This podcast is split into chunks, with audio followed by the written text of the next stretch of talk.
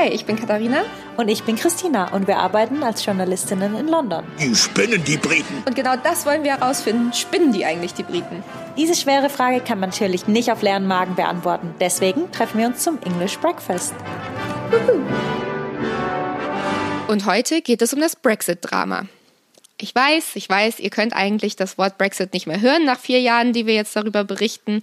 Aber wenn man sich das mal ganz genau anguckt, ist es eigentlich Politthriller und Comedy in einem.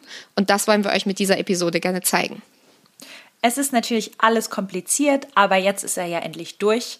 Abgeschlossen wird das Ganze dann doch wahrscheinlich niemals sein. Das werdet ihr später auch noch von einem unserer Interviewpartner hören. Aber das Schlimmste wurde abgewendet und wir haben einen Deal. Yes. Doch was ist da eigentlich passiert?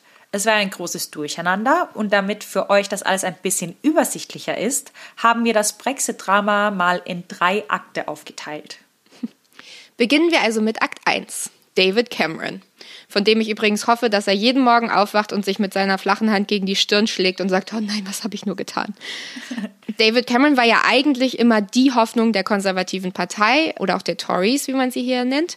Einfach weil er super charismatisch war, so ein bisschen verschmitzt und alle haben immer schon gesagt, ach, der wurde geboren, um Premierminister zu werden. Das war dann allerdings irgendwann vorbei und eigentlich hatte er sich 2011 noch so schön für die EU eingesetzt. Da gab es nämlich eine Petition, die wurde von 100.000 Menschen unterschrieben, was bedeutet, das Parlament war dann verpflichtet, darüber zu diskutieren. So ist hier die, das Gesetz.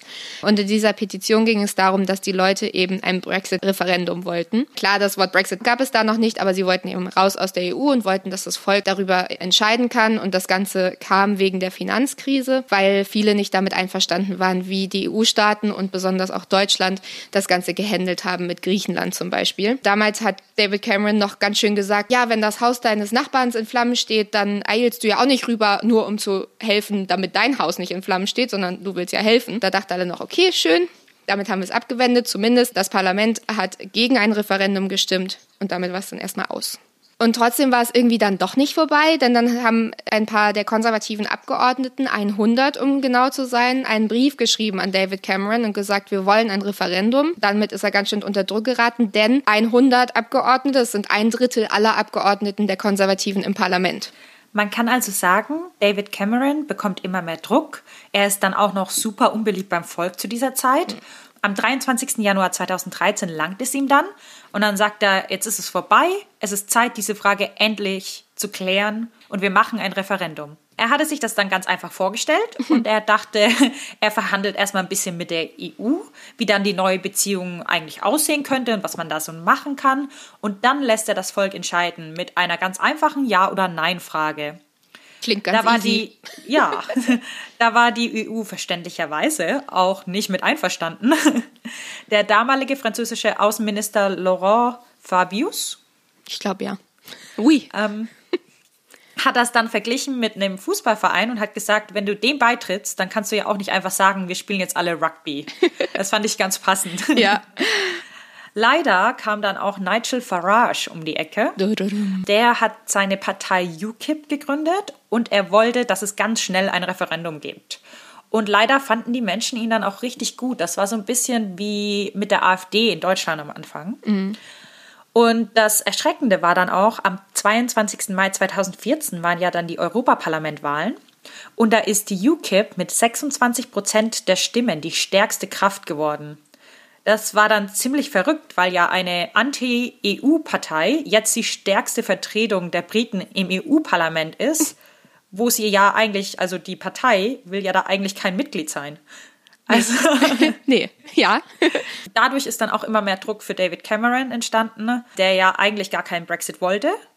Und trotzdem hat er sich da reindrängen lassen, damit er eben an der Macht bleiben kann und sich dachte, so die konservative Seite seines konservativen Flügels, die ganze rechte Außenseite, wie man das immer sagt, die befriedigen wir jetzt mal. Und beim EU-Gipfel im Mai 2014 hat er dann gesagt, dass Brüssel ist zu groß, zu herrisch und zu eingreifend geworden. Und so nahm das Schicksal seinen Lauf. Mhm. Cameron hat den Leuten versprochen, dass sie rausgehen werden aus der EU, aber nur aus den Teilen, die Großbritannien nicht passen. Also so ein bisschen. Klar. Das, das passt uns ganz gut, aber da wollten wir das ändern. Ähm, na klar, so läuft das eben nicht. kannst nicht dir einfach nur die guten Sachen rauspicken. Zumindest hat er dann im Februar 2016 verkündet, dass es ein Referendum geben wird, und zwar am 23. Juni. Ja, das verstehe ich auch bis heute einfach nicht so richtig, wie er sich hinstellen kann. Und weißt du, auf der einen Seite sagt er, ja, Brüssel ist zu herrisch. Und auf der anderen Seite hat er aber auch gesagt, wir müssen zusammenbleiben und raus aus der EU ist keine Lösung und so. Und man hat überhaupt ja. nicht gewusst, was will der denn jetzt eigentlich von uns? Naja, beim Referendum haben tatsächlich alle Parteien außer UKIP und die nordirische DUP für einen Verbleib in der EU sich eingesetzt. Auch die Labour-Partei und das, obwohl damals der Vorsitzende Jeremy Corbyn ja dafür bekannt ist, dass er sehr euroskeptisch ist. Wir haben darüber auch mit Ben Bradshaw gesprochen. Der ist in der Labour-Partei. Der ist auch ein Abgeordneter im Parlament. Und der hat uns erzählt, wie er sich damals gefühlt hat, ob er Angst hatte, dass es tatsächlich zum Brexit kommen könnte. Ich hatte schon Angst, ja, weil in meinem Wahlkreis sprechen wir immer sehr intensiv mit den Leuten auf der Straße, wenn wir Wahlkampagne machen. Und wir haben sehr gute Informationen und sehr gute Daten über ihre Meinungen und was sie denken. Was mich Sorge machte damals, war, dass viele Wähler, besonders viele Labour, Leute, die, die, die Labour wählen bei unseren Parlamentswahlen, auch für das Austreten aus der EU wählen wollten. Und die Kampagne war viel zu viel von der Regierung David Camerons geführt. Äh, es war viel zu elitär. Er hat zum Beispiel kaum die Opposition, die Gewerkschaften, die, die Künstler und die berühmten Leute, die die, die Bevölkerung mag. Er hat halt gesagt, Politiker waren nicht so beliebt, aber das waren eben die, die diese Kampagne geführt haben. Es gab allerdings auch ein paar Künstler, die sich da zusammengetan haben, zum Beispiel Keira Knightley oder auch Benedict Cumberbatch, die eben alle darum gebeten haben, bitte nicht für den Brexit zu stimmen. Nur leider haben eben mehr Leute auf die Leave-Kampagne gehört. Da hat Boris Johnson ja zum Beispiel eine große Rolle gespielt. Der hat ja zum Beispiel sich vor diesen großen roten Bus, den die damals hatten, gestellt und hat gesagt, Großbritannien zahlt in der Woche 350 Millionen Pfund an die EU. Und das würden wir sie alles in den NHS, also in das Gesundheitssystem stecken, weil das würden sie ja dann alles sparen, wenn sie raus wären aus der EU. Einfach nur so, die Zahl war falsch. Sie haben zu der Zeit nicht 350 Millionen Pfund, sondern 276 Millionen Pfund an die EU gegeben. Und natürlich hat man das dann nicht über und kann das an den NHS spenden. Aber das hat er eben so verkauft. Und aus Folge 1 von unserem Podcast wisst ihr ja, wie sehr die Briten ihr Gesundheitssystem lieben. Und das hat also gezogen. Natürlich haben auch Leute diese Lüge erkannt und gegen den Brexit gestimmt. Einer dieser Leute ist Howard und der hat uns erzählt, wie er sich gefühlt hat, als es um die Abstimmung ging und was er denn über die Kampagnen gedacht hatte. I think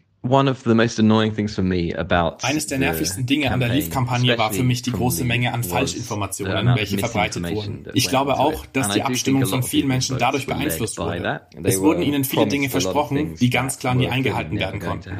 Es war eine Schande, dass das die Wahl beeinflusst hat. In my opinion, did swing the vote a little bit. Jahre später hat dann sogar ein Gericht entschieden, dass die Leave-Kampagne eine Lüge war. Das hat dann nur nichts mehr gebracht, weil es war vorbei, es war abgestimmt.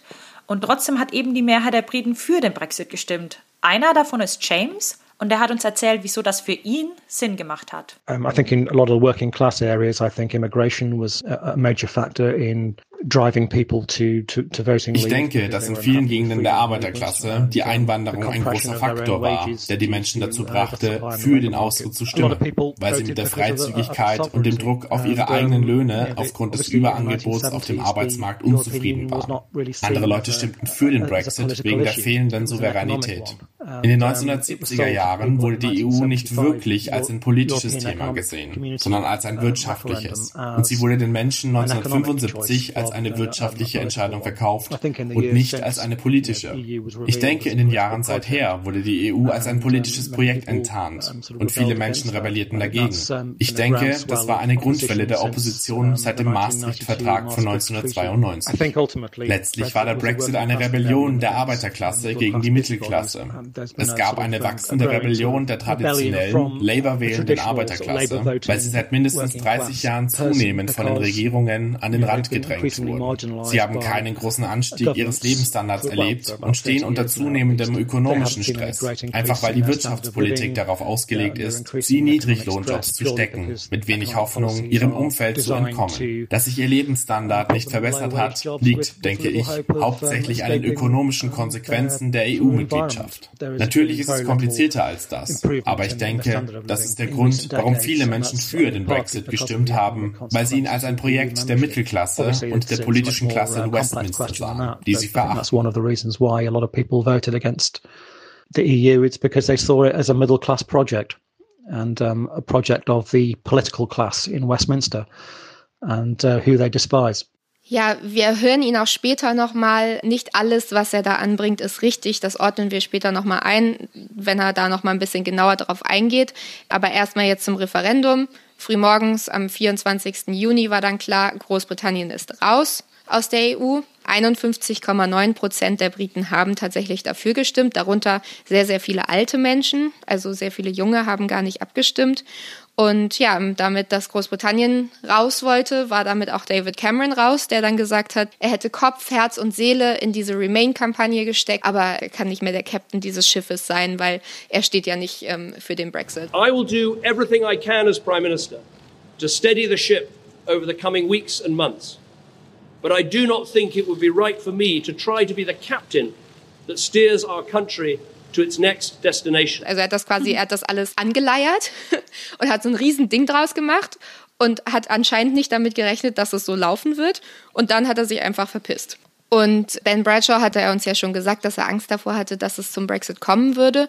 Und er hat uns aber auch nochmal erklärt, was er so mitbekommen hat von den Leuten, mit denen er auf der Straße gesprochen hat, warum die denn tatsächlich dann für den Brexit gestimmt haben. Erstens haben wir schon jahrzehntelang in Großbritannien eine Boulevardpresse, die ganz kritisch gegenüber Brüssel und die Europäische Union steht und auch äh, leider Regierungen, die dann regelmäßig Probleme in Land in Großbritannien Schuld der Europäischen Union geben. Und die Erfolge, die wir genießen, das sind immer innerlich äh, britische Sachen. Zweitens gibt es in Großbritannien ein, ein Sozialschicht, der auch wirklich gespürt hat, dass sie nichts zu, zu verlieren hatte äh, von dem Brexit. Ihre Leben waren sowieso so scheußlich, dass wenn man versucht hat, äh, sie zu überzeugen, dass es wirtschaftlich schädlich sein wird, dass sie ähm, einfach antworten würden, ja, aber mein Leben ist ist scheiße, also es kann nicht schlechter werden. Und dann drittens, damals, als wir die Volksabstimmung Stimmung hatten, war eine konservative Regierung an der Macht und äh, mit David Cameron, die nicht besonders populär war.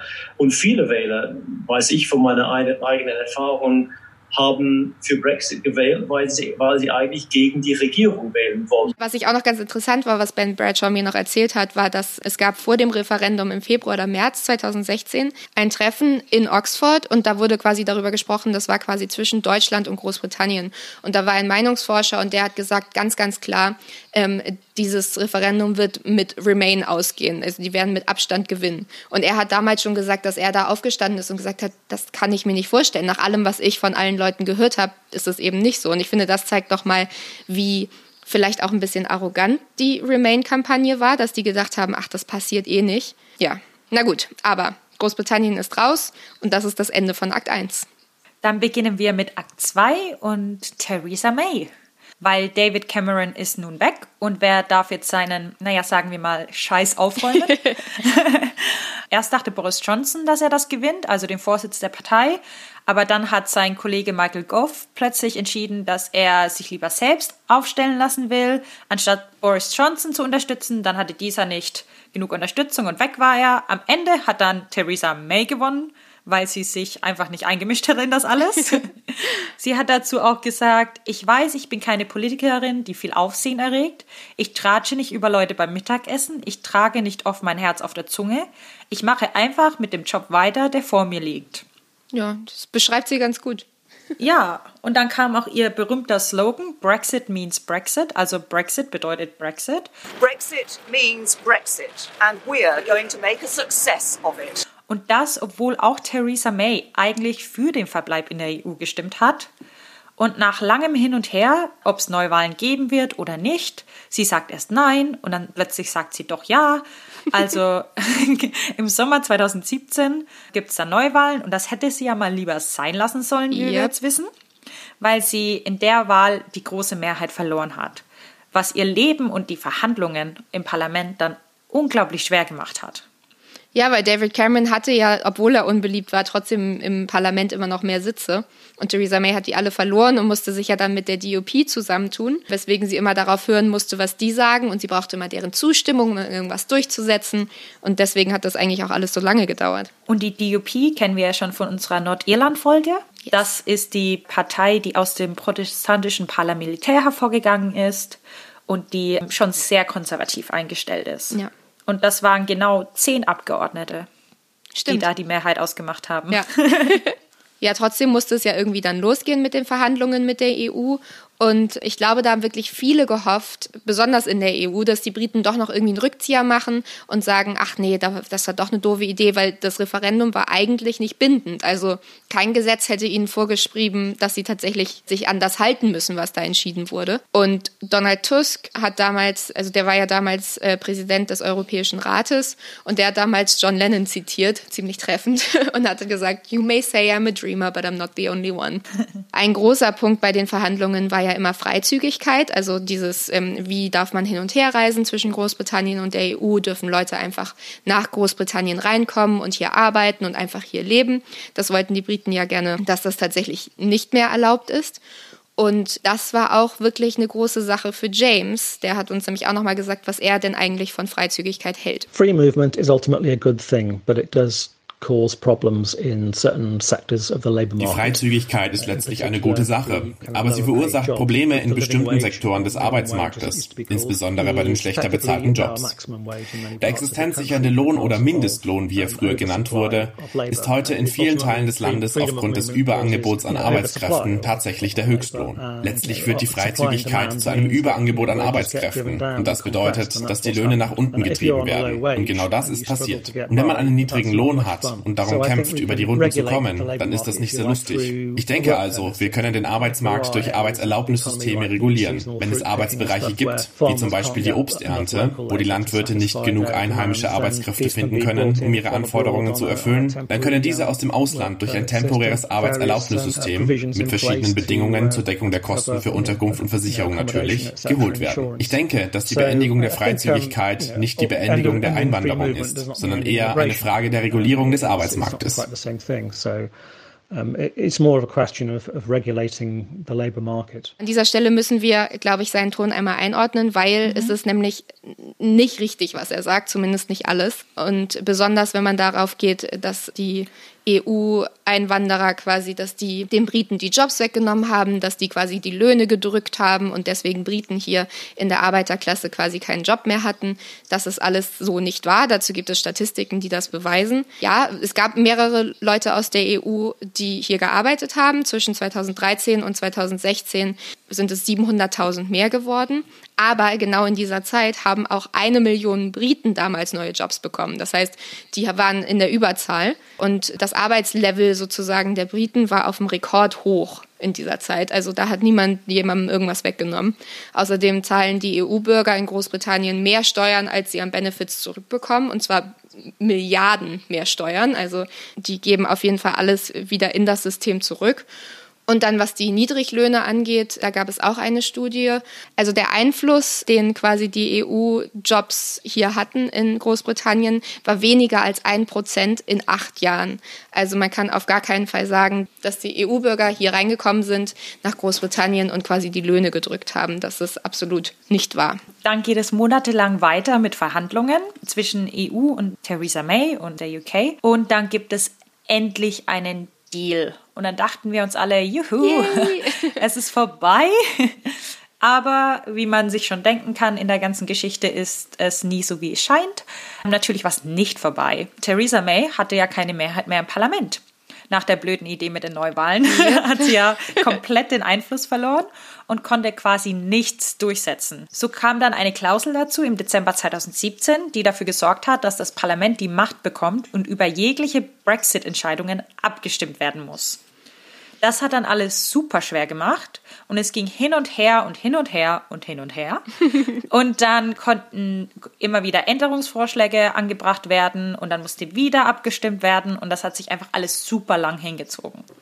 Ja, ein großer Knackpunkt war ja der Backstop. Ich glaube, dieses Wort kann auch wirklich keiner mehr hören. Nein. Ganz kurz gesagt, der Backstop war ja diese Regelung. Wenn ihr unsere Nordirland-Folge gehört habt, dann wisst ihr ja, dass es das Karfreitagsabkommen gab nach den Troubles und dann wurde entschieden, es darf nie wieder eine harte Grenze zwischen Irland und Nordirland sein. Wenn jetzt aber Großbritannien aus der EU austritt, dann muss da ja eine Grenze sein, weil geht ja nicht anders. Ja. Und deswegen hatten sie eben den Backstop, der quasi dafür sorgen sollte, wenn es zu einem No-Deal kommt, also nur in diesem Fall, dass die Grenze trotzdem offen bleibt, weil Nordirland dann in Teilen der Zollunion und in Teilen des Binnenmarktes geblieben wäre. Das fand aber die DOP überhaupt nicht gut, weil dann meinten sie, dann sind sie abgeschnitten von Großbritannien und dann fanden das die Brexiteers nicht gut, weil sie gesagt haben, dadurch sind wir weiterhin an die EU gebunden und ach, das war ein ganz großes Hin und Her. Irgendwann hat man es dann doch geschafft, dazu kommen wir später. Aber Jean-Claude Juncker, der damals Präsident der Europäischen Kommission war, hat damals gesagt, es ist der beste und der einzige Deal, den ihr jemals bekommen wird. Das war im November 2018. Und kurz danach gab es den Parteitag der Konservativen, ging viel durch die Medien. Da haben wir Theresa May zu Dancing Queen tanzen sehen.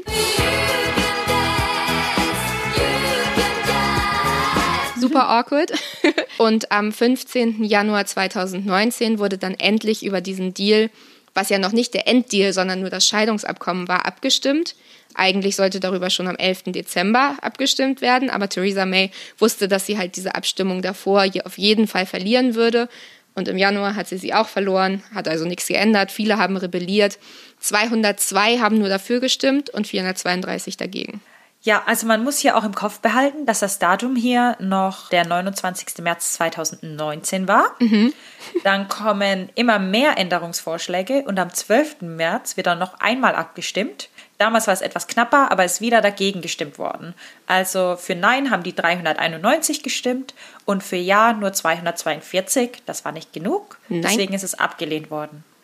Aber das Gute, das man daraus ziehen kann, dass in dem gleichen Atemzug, in der gleichen Abstimmung, wurde auch gegen einen No-Deal gestimmt. Also die haben gesagt, das Parlament, absolut kein No-Deal. Das war zwar mit einer sehr knappen Mehrheit, aber immerhin.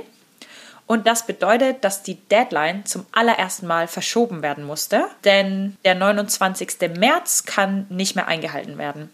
Verschoben wird dann entweder auf den 22. Mai, wenn die Abgeordneten dem Deal zustimmen, oder auf dem 12. April und dann mit No Deal, der ja vorher schon abgesagt wurde. Ja, das Ding ist, klar, das äh, Parlament hat sich dafür entschieden, dass No Deal keine Option ist für das Parlament, aber das heißt ja nicht, dass es keine Option ist für, die, für Europa.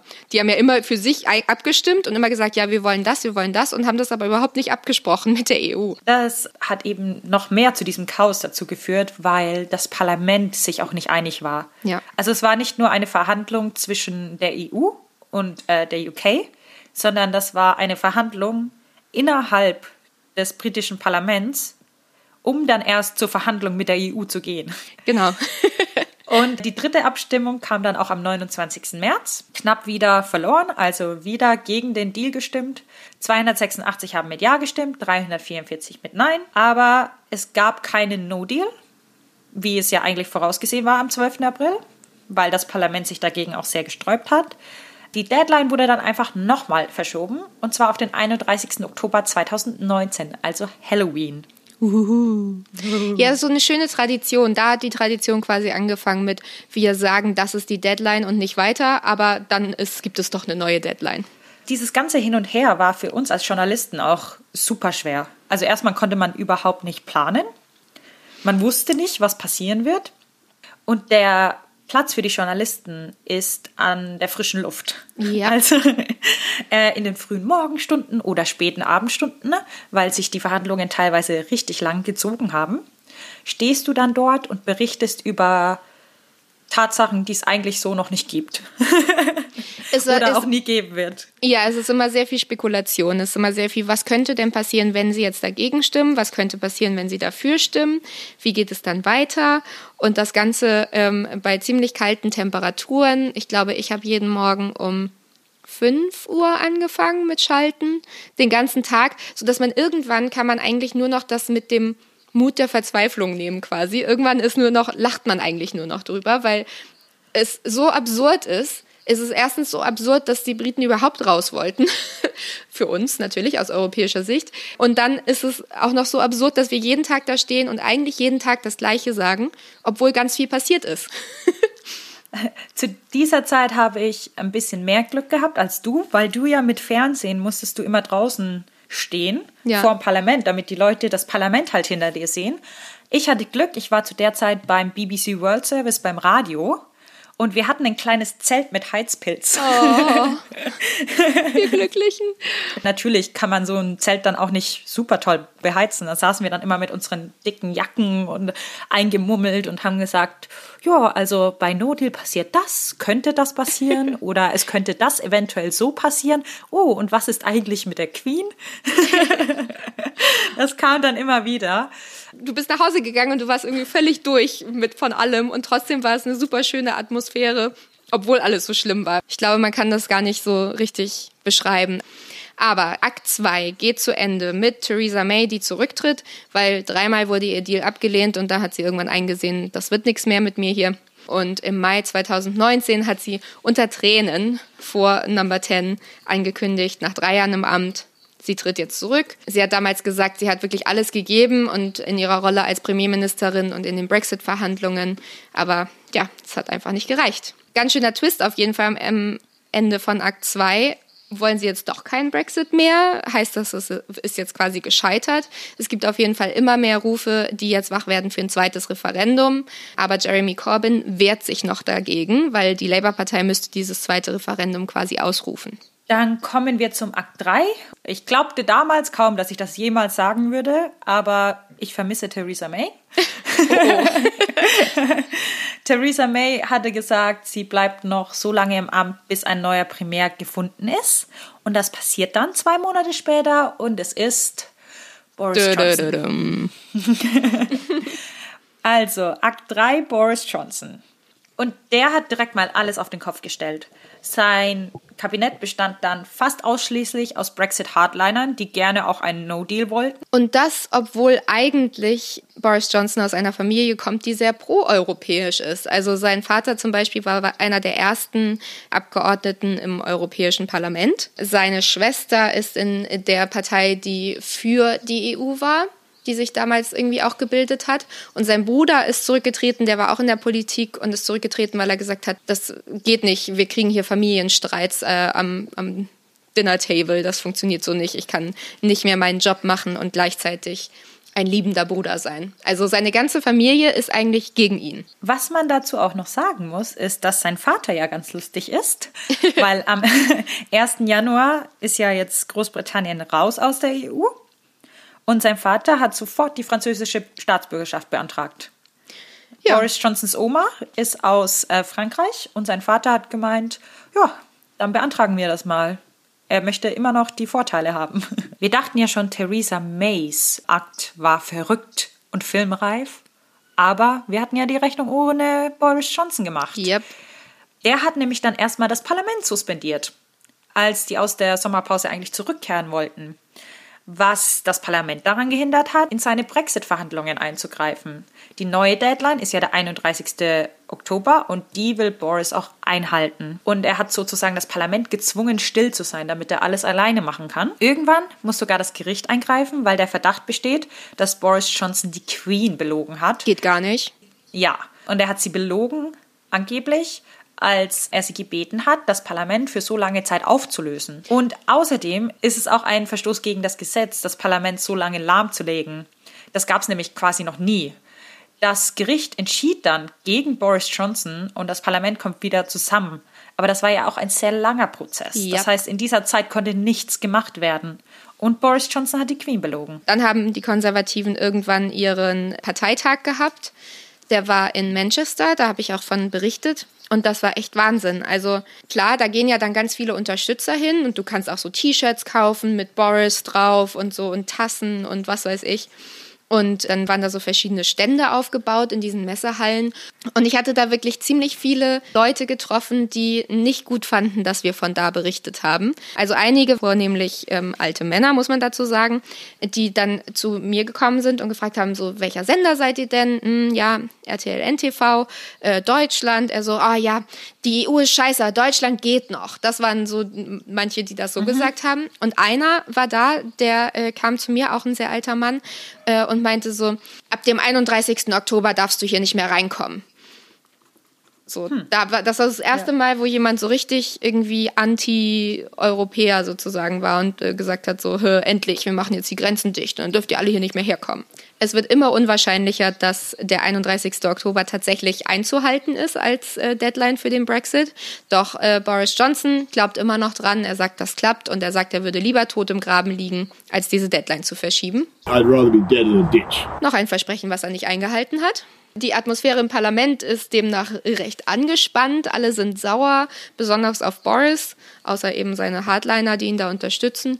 Und irgendwann ist eben abzusehen, dass es nichts wird mit dem 31. Oktober und Boris Johnson schickt eine Anfrage an die EU, in der er um eine Verschiebung der Deadline bittet, allerdings ohne seine Unterschrift und gleichzeitig schickt er auch noch einen zweiten Brief mit, den er dann unterschreibt und in dem steht, dass er glaubt, dass die Verzögerung ein Fehler wäre. Also es ist so absurd, es ist wie Kindergarten.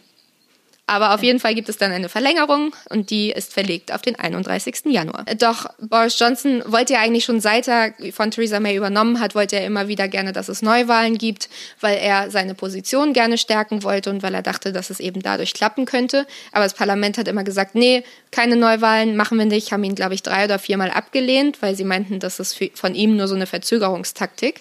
Nachdem dann allerdings auf den 31. Januar verschoben wurde, haben äh, alle im Parlament gesagt, okay, wenn du willst, mach's jetzt. Und ja, das gewinnt er ja dann mit einem riesigen Vorsprung. Es waren auch die ersten Dezemberwahlen in 96 Jahren. Ich war zu der Zeit auch oft im Parlament oder im Portcullis-Haus, das sind die Büroräume mhm. der Abgeordneten unterwegs mit meiner Uni. Und Kurz vor der Wahl haben wir dann auch Jeremy Corbyn dort getroffen, mit dem wir dann darüber geredet haben, was denn seine Strategie für die Wahl ist. Damals war Jeremy Corbyn noch der Vorsitzende der Labour-Partei. An diesem Tag hat er auch zum ersten Mal öffentlich verkündet, dass die Labour-Partei ein zweites Referendum unterstützen würde, wenn sie denn die Wahl gewinnen würde. Fun Fact, den ich dann aus dieser Unterhaltung auch noch mitgenommen habe, ist, dass Jeremy Corbyns Papa auf die gleiche Uni wie ich gegangen ist. Ja. Jetzt wo wir bei Jeremy Corbyn sind, mit Ben Bradshaw habe ich zum Beispiel auch über die Spaltung der Parteien gesprochen, weil Brexit hat ja nicht nur das Land gespalten, sondern auch die Parteien, ganz besonders die konservative Partei. Also bei der Labour-Partei war die Spaltung jetzt nicht so groß. Aber er hat wirklich ziemliche Kritik geübt an Jeremy Corbyn und das hat er erzählt. Was viel schwieriger für meine Partei war, war, war dass wir diese hoffnungslose Vorsitzende ein paar Jahre lang äh, Jeremy Corbyn hatte und er, dass er so sich so wenig engagiert hat während der ähm, Kampagne in der Volksabstimmung. Der hat den Eindruck äh, gegeben, dass es ihm nichts ausmacht, wenn wir austreten. Er, er war ja lebenslanger Euroskeptiker. Er gehört zu dem extrem linken Flügel der Partei, der immer die Europäische Union als so eine kapitalistische Club beschreiben würde. Und aber die überwiegende Mehrheit unserer Mitglieder und unserer Abgeordnete waren und sind sehr starke pro-europäisch und die überwiegende Mehrheit unserer Wähler auch, mehr als zwei Drittel. Ja, nachdem Boris Johnson dann mit so einer großen Mehrheit gewonnen hat bei den Wahlen, hat er es dann auch tatsächlich recht leicht mit dem Scheidungsabkommen und bringt seinen Deal dann auch durch. Und die einzige Änderung, so richtig die große, die man sagen kann, die wirklich anders ist zu dem, was Theresa May damals immer vorgeschlagen hat, äh, dem Parlament, ist, dass es eine neue Regelung gibt, was Nordirland angeht. Also es gibt den Backstop nicht mehr, sondern jetzt heißt es eben, eben, dass Nordirland erstmal für vier Jahre lang im Binnenmarkt und in Teilen der Zollunion bleiben wird mit, mit der EU zusammen und dass eben dann alle vier Jahre Nordirland nochmal neu entscheiden kann, ob sie jetzt eher mit der EU ein bisschen näher sein wollen oder eher mit Großbritannien. Und das ist quasi sozusagen der große Kompromiss, den Boris Johnson geschafft hat und weil er natürlich diese große Mehrheit hat, kriegt er das, ähm, diesen Deal dann tatsächlich schnell durch.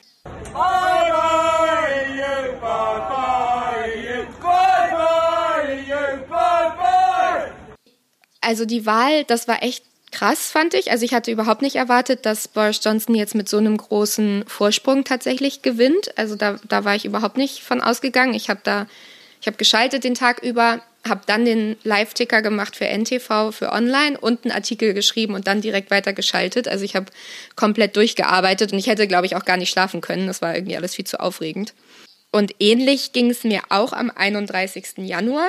Da hatte ich zwar die Morgenschicht, also ich habe gar nicht mehr gearbeitet um Mitternacht dann, als es tatsächlich durch war, der Brexit offiziell. Aber ich fand es so krass, was da abgegangen ist in der Innenstadt. Also die Brexit-Befürworter haben ja alle gefeiert, da vor dem Parlament. Und die haben teilweise die EU-Flaggen verbrannt. Die sind völlig ausgerastet. Unser Chefkorrespondent Uli Oppold, der hat eine Schalte gemacht, ich glaube, fürs Nachtjournal. Und die haben ihm mit Zeitungen auf den Kopf gehauen während dieser Schalte. Die sind also. Ja, das war so schlimm. Ja, es war echt, ich war echt richtig geschockt. Also es war so der erste Tag, wo ich mich so richtig unwohl gefühlt habe irgendwie hier. Mhm. Ah, naja, dann ging es weiter. Und zwar Überraschung mit Verhandeln. wieder. Es hieß immer, nein, nein, es sieht schlecht aus, wir können uns nicht einigen mit der EU, was die EU uns da anbietet, das ist ja lächerlich, ja. das können wir nicht machen. Also immer schön die Schuld auf die EU auch geschoben. Auf Corona konnten sie dann auch noch die Schuld schieben. Ja. Das hat natürlich alles verzögert, das stimmt auch. Es wurden wieder mehrere Deadlines nicht eingehalten. Die zählen wir jetzt nicht alle auf, nee. weil das waren tatsächlich wöchentlich, wurden die Deadlines verschoben. Und an Heiligabend hieß es dann pünktlich, es gibt einen Deal, nur eine Woche vor Schluss. Und Katharina, du hast da auch eine große Leidensgeschichte oh, zu, ja. zu, Heiligabend. Wir waren uns nicht sicher, ob es tatsächlich jetzt an Heiligabend passieren würde oder dann vielleicht doch erst nach Weihnachten mit dem Deal. Es sah ja zu der Zeit dann relativ gut aus, dass es was wird. Und um 5 Uhr morgens wurde ich dann angerufen an Heiligabend und die meinten so, du musst jetzt schalten, es soll gleich eine Pressekonferenz geben. Ich so, okay, noch voll im Halbschlaf. Hab dann irgendwie, ich glaube, zehn Schalten gemacht oder so und es war immer noch nichts passiert. Und dann hieß es, ach, ich glaube, es kommt heute nicht, du kannst nach Hause fahren. Ich bin nach Hause gefahren, war 30 Sekunden zu Hause, dann kam die Breaking News, ein Deal ist durch, es gibt jetzt eine Pressekonferenz. Also bin ich wieder zurückgefahren und habe wieder weitergeschaltet und bin, ich glaube, insgesamt war es echt so ein 14-Stunden-Tag für mich. Also meinetwegen hätten sie sich auch an einem anderen Tag einigen können. Das wäre okay gewesen für mich.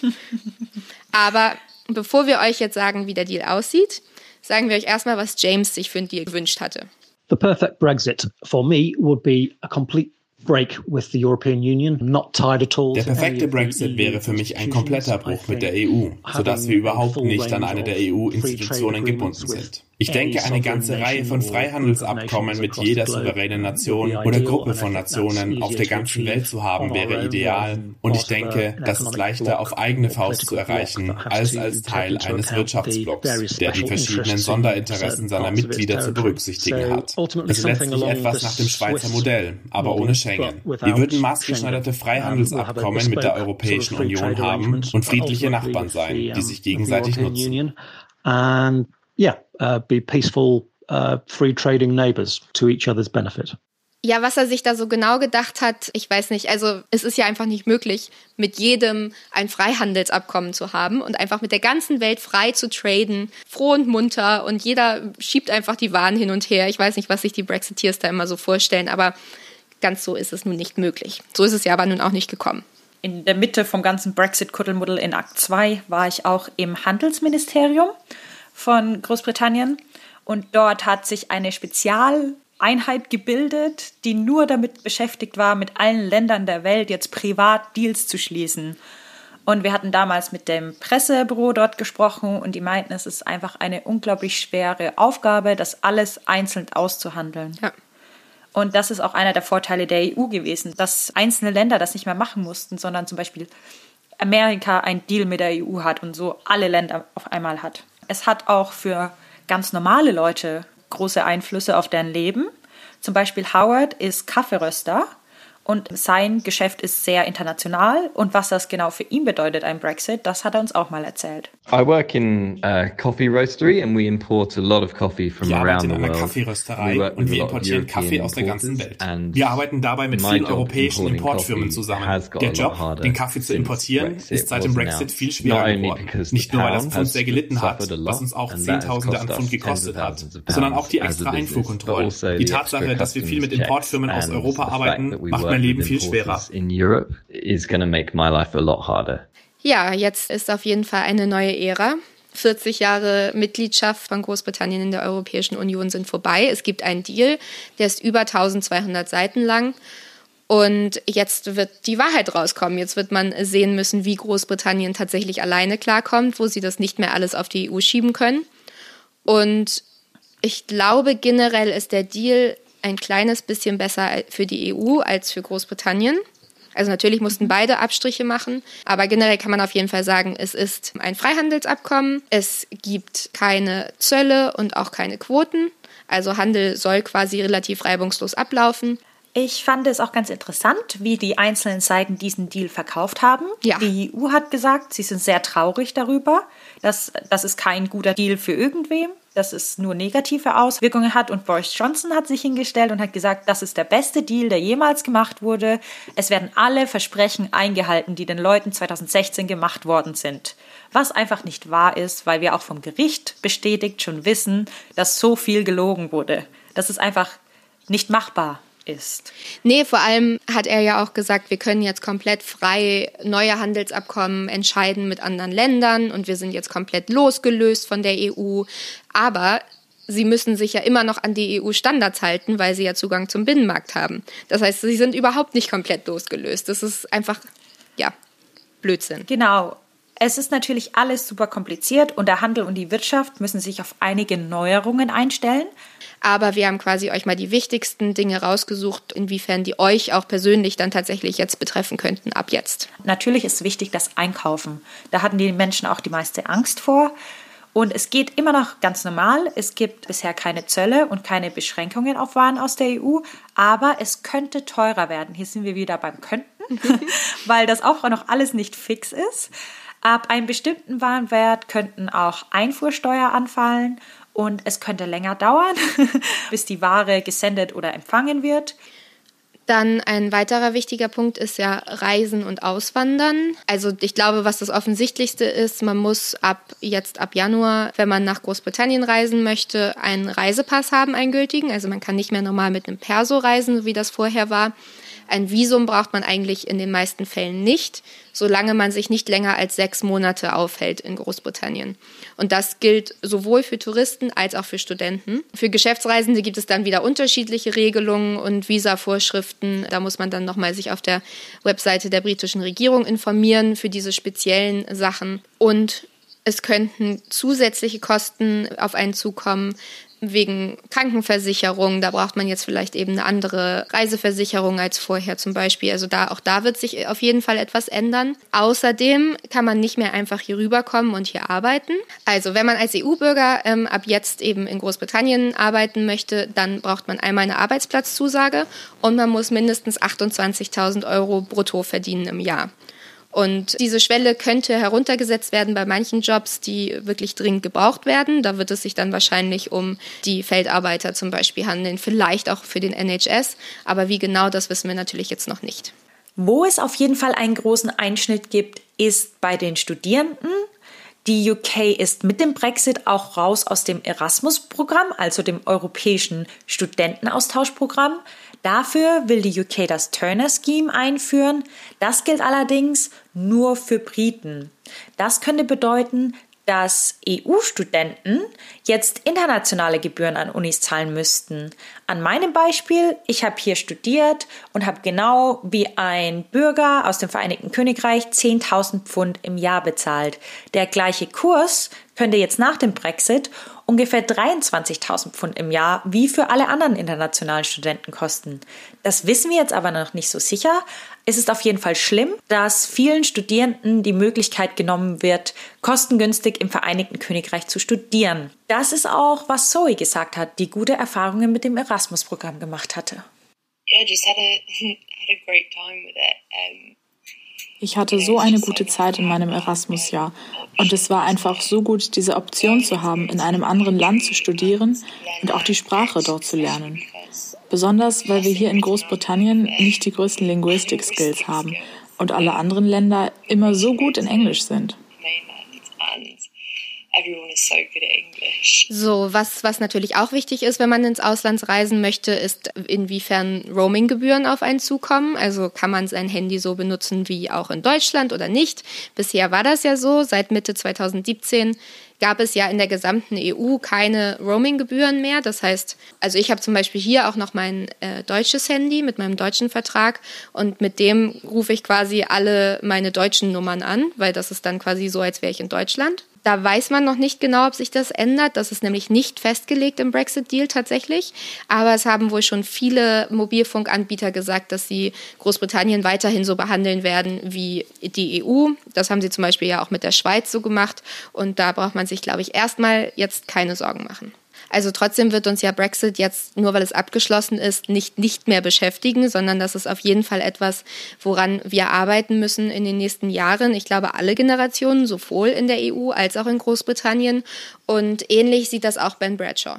Das wird die Arbeit der nächsten Generation sein. Und ich hoffe, dass auch meine Partei in den nächsten Wochen und Monaten klar eine Vision zeigen wird, wie wir, wenn wir an die Regierung kommen würden, auf diesen Nullpunkt bauen werden, um solche Probleme, die die Briten jetzt konfrontieren werden, wie nicht in europäischen Ländern für mehr als drei Monate und sechs Monaten aufhalten zum Beispiel oder dass ihre Gesundheitsversicherungskarte nicht mehr gültig ist. Und solche, solche Sachen, die sind, die sind ärgerlich. Die werden die Leute, äh, die Leute ärgern. Und ich glaube nicht, dass, dass sie davon bewusst waren, wenn sie von den, für, für den Brexit gewählt haben. Und die Tatsache, dass wenn wir auf Urlaub in Spanien oder Frankreich oder Griechenland oder auch Deutschland kommen und hinter eine lange Schlange von Russen stehen müssen, dann werden sie auch ähm, wahrscheinlich merken, warum, warum ist das? Ja, das ist der Brexit. Und wir können dann hoffentlich die harte und langsame Arbeit, diese Beziehung wieder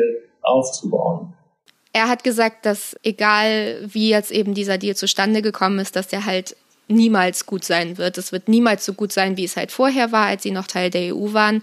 Und er wünscht sich halt, dass man weiterhin trotzdem irgendwie an die EU gebunden ist und hofft halt, dass tatsächlich sollte die Labour-Partei dann jetzt bei den nächsten Wahlen gewinnen, hofft er, dass sie sich dann wieder annähern und dass man sich eben immer weiter zusammentut. Und je nachdem, wie die EU tatsächlich jetzt auch aussehen wird in den nächsten Jahren, also was sich da tun wird, dass man sich vielleicht doch am Ende irgendwie wieder zusammenfinden kann. Aber das ist natürlich etwas, was Jahrzehnte, glaube ich, von jetzt an ist und nicht von heute auf morgen passieren kann. Das gleiche denkt auch Howard und er hatte das Gefühl, dass der Brexit, die Brexit-Stimme, war eine Stimme zur Spaltung der Kulturen und gegen EU-Bürger. The biggest problem for me with Brexit is nothing to do with any of these practical real things. Mein größtes Problem mit dem Brexit hat nicht so viel mit den praktischen und realen Dingen zu tun. Es geht vielmehr darum, dass unsere Nation mit der Stimme für den Brexit, für eine Trennung von Menschen und Kulturen gestimmt hat. Ich denke, das ist der größte Schaden, den der Brexit anrichten wird. Wir sagen damit Europäern praktisch, dass sie nicht mehr willkommen sind. Das macht mich am traurigsten und das ist auch, wieso ich für Remain gestimmt habe. And that's what made me the most sad and that's why I voted Remain. Also Katharina, ich glaube, bei der Folge sind wir uns einig. Die Briten spinnen mit dem Brexit. Ja, also sie hatten ja eigentlich schon den besten Deal überhaupt. Sie hatten das Pfund weiter behalten, sie waren nicht in der Schengen-Zone, das heißt, es gab Beschränkungen, wie man reinkommen darf hier nach Großbritannien. Also es war gar nicht so frei, wie wenn man jetzt in ein anderes EU-Land gereist wäre. Sie hatten einige andere äh, Sonderregelungen, sie mussten nicht so viel zahlen wie manche andere Länder. Und trotzdem war ihnen das einfach nicht genug. Unser Job ist es ja zu verstehen und zu erklären, wieso Menschen Dinge tun und wieso Dinge passieren und was das ausgelöst hat. Und im Falle von Brexit kann man ganz klar sagen, dass es ein Hilfeschrei war der Bevölkerung, die sich abgehängt von Westminster sah. Und in dem Falle muss ich eigentlich auch zustimmen, dass es einfach richtig ist. London, also Westminster, das Parlament, London hat sich immer nur um London gekümmert und die größten Teile des Landes einfach komplett vergessen. Ja. Wenn ihr schon mal im Norden des Landes wart, und zwar nicht in den großen Städten wie Manchester oder so, in den kleineren Dörfern, die dann hauptsächlich von Fischerei gelebt haben oder eben von Kohleabbau oder sowas. Es ist sehr trist. Und kein Westminster-Politiker steckt dort Geld rein. In Teilen der Stadt Birmingham im Norden gibt es eben zum Teil auch nur vier Tage die Woche Unterricht an den Schulen, weil einfach nicht genug Mittel und Lehrer da sind. Wahnsinn. Und das muss man sich einmal vorstellen in einem so weit entwickelnden Land. Deswegen müssen wir auch immer wieder sagen, London ist nicht England und auch nicht Großbritannien. Das ist auch nochmal eine andere Geschichte, weil Schottland überwältigend für den Verbleib in der EU gestimmt hat. Da könnte es sein, dass für uns noch ein zweites Unabhängigkeitsreferendum von Schottland zukommt. Wenn sie dürfen. Sie haben ja nach den Wahlen im Dezember, nachdem Boris Johnson gewonnen hat, haben Sie ja mehrfach gesagt, wir wollen auf jeden Fall raus aus Großbritannien, wir wollen nicht mehr dazugehören, wir wollen ein zweites Unabhängigkeitsreferendum. In 2014, glaube ich, hatten Sie ja schon mal eins. Mhm. Und das Problem ist aber, die Regierung muss dem zustimmen. Die muss sagen, ja, ihr dürft das Unabhängigkeitsreferendum machen. Und Boris Johnson hat mehrfach gesagt, nee, ist nicht. Aber sie suchen wohl gerade nach einem Weg, wie sie das doch irgendwie umgehen können. Ja, was ich auch sehr einprägsam fand, dass dann zum Austritt der äh, UK aus der EU hat Nicola Sturgeon, die ist die First Minister, also sie ist die Vorstehende von Schottland, mhm. hat gesagt, lasst uns doch das Licht an, EU. Ja.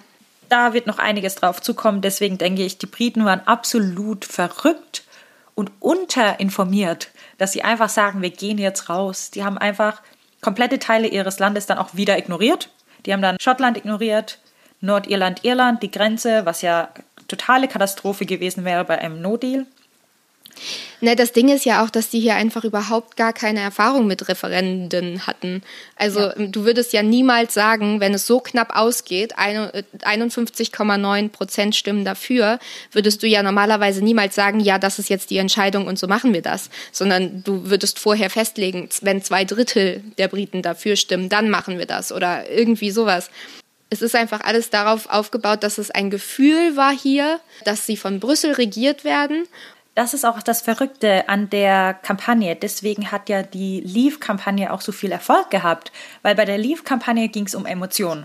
Ja. Deswegen ist ja auch festgestellt worden, dass gelogen wurde, weil es ging nicht um Fakten, es ging um Emotionen. Es ist so, ihr fühlt euch von Brüssel regiert und wir bringen euch die Freiheit, wir bringen euch den Zurückgang zur guten alten Zeit, was einfach nicht möglich ist, weil sich das Land und auch die Welt so weiterentwickelt hat. Natürlich gibt es dann keine Stahlindustrie mehr, kein Bergbau. Du kannst nicht mehr diese alten großen Fischerstädte. Ist es einfach nicht mehr möglich, die zur alten Pracht wieder aufzubauen. Ja. Das ist also, aber das hat sie verkauft. Dieses Verlangen nach Geborgenheit, nach Sicherheit, nach der guten alten Zeit. Und die Remain-Kampagne hat sich halt auf Fakten gestützt aber dabei komplett ignoriert, dass sich keiner das Gesetz der EU durchliest. Ja. Deswegen finde ich einfach, die ganze Situation ist komplett versponnen. Die Briten spinnen. Und ich glaube, das ist ein richtig guter Abschluss von unserer Folge.